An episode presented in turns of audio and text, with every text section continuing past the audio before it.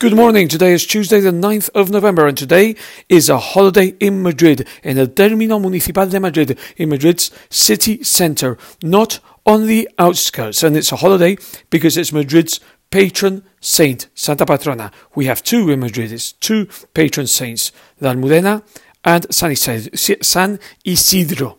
Anyway, the news in Madrid. We have to continue speaking about the volcano. It's been 50 days, in fact, plus 50 days, more than 50 days since the volcano began. So, anyway, the local authorities are still recommending for people to stay indoors, and the schools are still closed.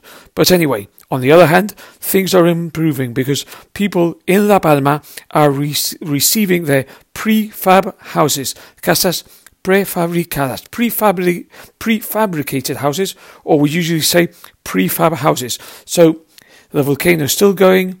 It's not slowing down, but at least the authorities, las autoridades, are taking action and things are improving.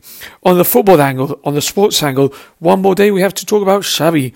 He's now the Barcelona coach. Officially, he is a Barca coach. And he says he's come to put order and he's going to do a long term project.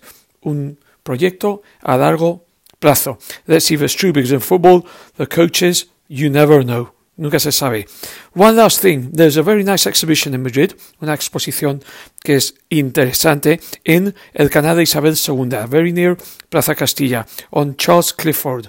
Charles Clifford is a Welsh photographer, un fotógrafo galés, that was in Madrid between the years 1850 till 1863.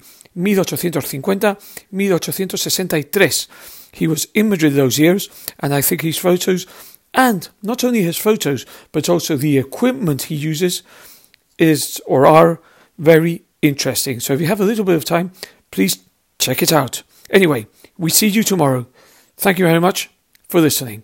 Goodbye and good day.